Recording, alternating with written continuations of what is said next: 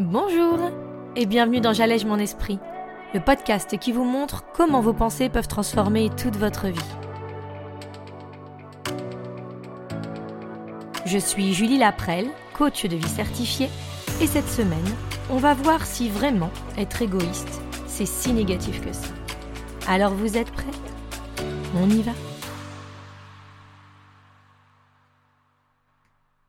Bonjour et bienvenue en ce mardi de décembre. Cette semaine, on va donc parler ensemble d'une émotion que beaucoup de mes clients ressentent. En effet, c'est un sentiment très présent dès qu'on commence à s'intéresser à nous. On se sent égoïste. Et alors, ce mot, pour en parler un peu autour de moi, mais quelle connotation péjorative il a. Hein. On a beau essayer sous tous les angles, quelqu'un d'égoïste, ça passe pas. Ça fait pas rêver. D'ailleurs, c'est dit très clairement dans sa définition, c'est une personne qui ne recherche que son intérêt et sa satisfaction personnelle, qui ne pense qu'à elle, qui rapporte tout à elle, bref, c'est pour beaucoup d'entre nous rédhibitoire de penser ça. Alors, concrètement, ce qu'on nous dit de plus en plus partout, eh bien c'est qu'on doit se connaître. On doit prendre du temps pour soi, on doit s'occuper de nous. On n'y a jamais été habitué, alors on se dit qu'on va devoir se forcer un peu. Vous savez, tous ces messages qu'on reçoit, et qui d'ailleurs sont bien souvent contradictoires, ces phrases super belles et que j'adore hein, personnellement lire, mais avec lesquelles j'ai toujours un petit problème, j'ai toujours un petit sourire. Alors pourquoi? Parce que tout simplement, je me dis que c'est plus facile à dire qu'à faire, que c'est très joli, que c'est très positif, mais que j'y arriverai jamais. Peut-être que vous vous le dites quand vous écoutez les podcasts et que vous vous dites Ouais, je sais, mais c'est pas moi, c'est pas comme ça que j'ai été appris, c'est pas comme ça que j'ai fait. Et donc, quand on voit un petit peu ces messages, eh bien, c'est ce qu'on se dit. On se dit, c'est pas moi. C'est pas ce qu'on m'a appris. C'est pas ce que la société m'a dit que je pouvais être. Donc, ces citations, ces évidences, elles disent quoi? Eh bien, la plupart du temps, ce sont des, vous savez, euh, occupe-toi de toi d'abord, et puis tu t'occuperas mieux des autres ensuite. Savoir dire non, c'est important pour une relation épanouie avec les autres, et surtout avec toi, pour te respecter. Bref, c'est une succession de réalités, mais qui nous paraissent super inaccessibles dans la situation où on est actuellement. Alors, déjà, pourquoi ce sentiment apparaît de façon exacerbée dans nos vies aujourd'hui?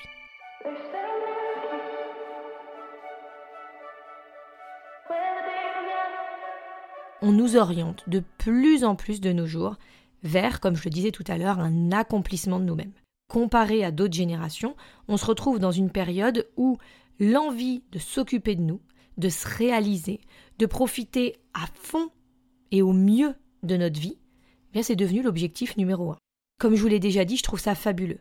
C'est une vraie chance de réaliser que la société, elle évolue dans le sens où chaque individu peut décrocher le droit de se sentir à sa place, de se sentir compris, de se sentir vivant et excité pour la personne qu'il veut être cet encouragement permanent, eh bien malheureusement, il est toutefois teinté par une espèce d'ambivalence en nous. On nous a appris, pour la plupart d'entre nous, à nous occuper des autres, à être là pour eux, comme soutien, comme aide, et c'est fantastique.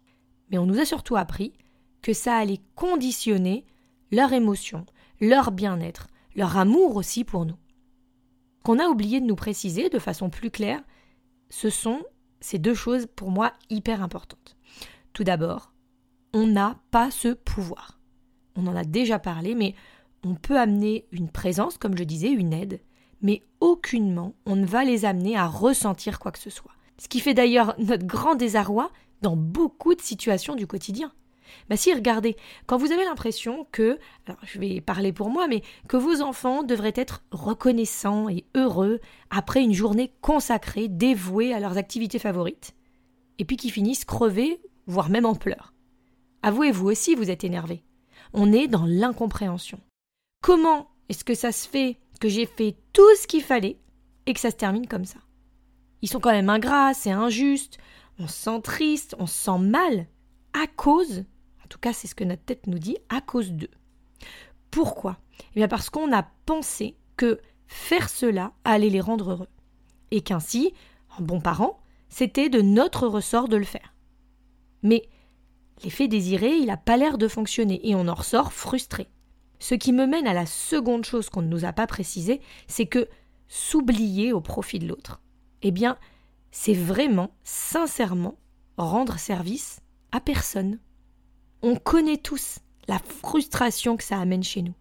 Ce serait donc s'oublier pour que l'autre se sente bien. C'est tellement ancré en nous parfois que ça nous paraît évident, normal et logique. Imaginez-vous encore, soit cette histoire d'enfant, mais on peut appliquer la même situation dans notre couple, par exemple, ou même dans une relation amicale. Je vais accepter, par exemple, d'aller à ce repas pour lui faire plaisir. J'ai pas du tout envie, mais je le fais. Parce que c'est la vie, c'est les concessions, c'est le couple. C'est comme ça et c'est tout. En plus, j'ai cette idée de moi que je suis serviable, je vais apporter de l'aide, je suis sympa, je suis gentil. Bref, la totale. Donc, je souris, j'accepte. Et même si j'ai pas envie d'y aller, let's go. Je passe une soirée pas trop mauvaise, mais teintée par cette idée que j'ai fait l'effort quand même. Vous savez, en arrière-plan dans notre inconscient. L'autre profite, il passe sa soirée sans problème, il se languit même peut-être de la prochaine fois où on va remettre ça. Et quand il ou elle nous regarde, bien il nous voit heureuse d'être là. Logique parce que on essaie nous-mêmes de s'en convaincre. On se dit même qu'on a bien fait vu son sourire, voyez? Donc ça va loin. Mais c'est sans compter sur l'énervement, euh, la colère ou peut-être la frustration qu'on va engranger effort après effort.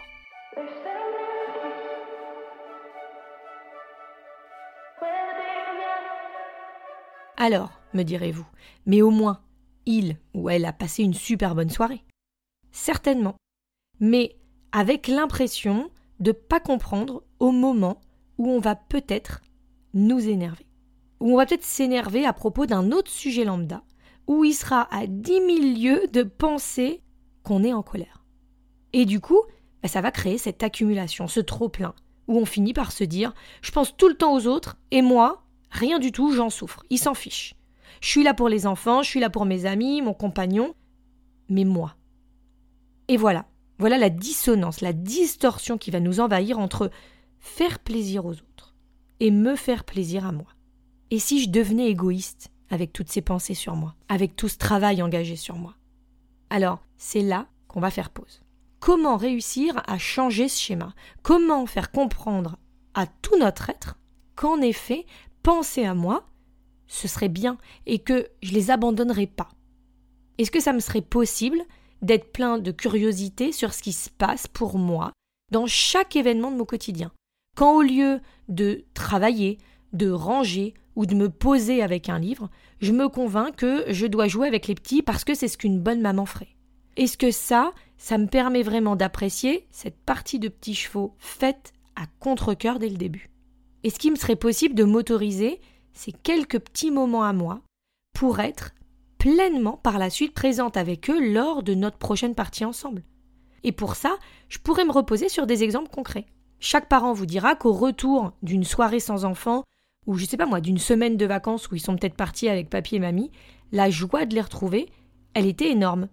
Notre patience, elle semble comme décuplée et notre bonheur de les entendre, il est hyper puissant. Contrairement aux derniers jours, juste avant leur départ, où on n'en pouvait peut-être plus de les entendre se chamailler.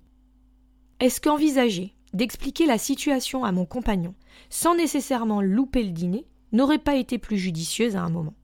Pour qu'on puisse en parler, pour qu'on puisse comprendre ce qui me pose problème sur le moment.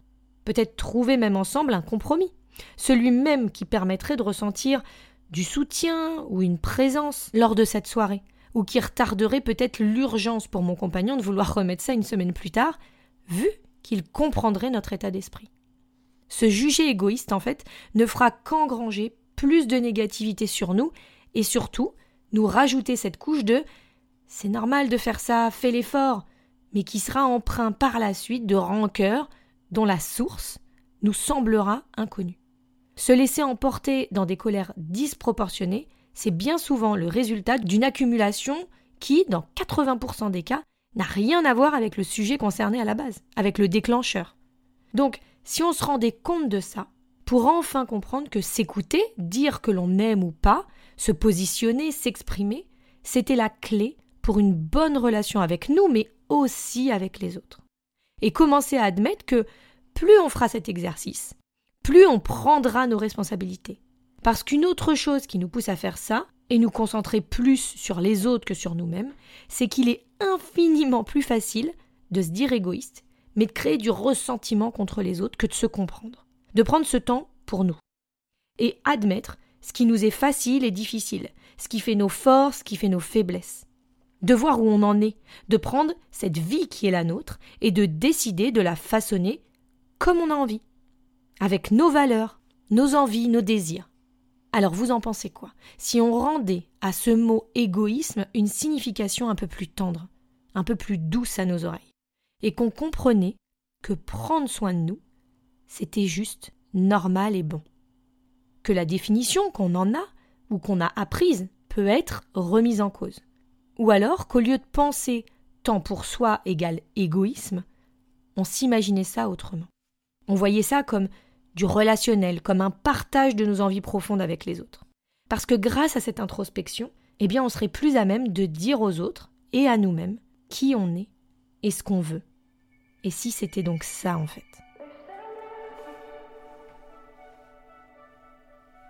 On se retrouve la semaine prochaine, mais en attendant, rendez-vous sur mon site www.julielaprel.com pour l'exercice hebdomadaire. Je vous invite également à réserver votre créneau pour une séance découverte gratuite avec moi. Cela vous permettra de vous offrir un cadeau pour vous, seulement pour vous, pour enfin comprendre où vous en êtes et déterminer ensemble vos objectifs pour l'année qui arrive. Je vous embrasse fort et je vous dis à mardi pour le prochain épisode de J'allège mon esprit. Et en attendant, prenez bien soin de vous.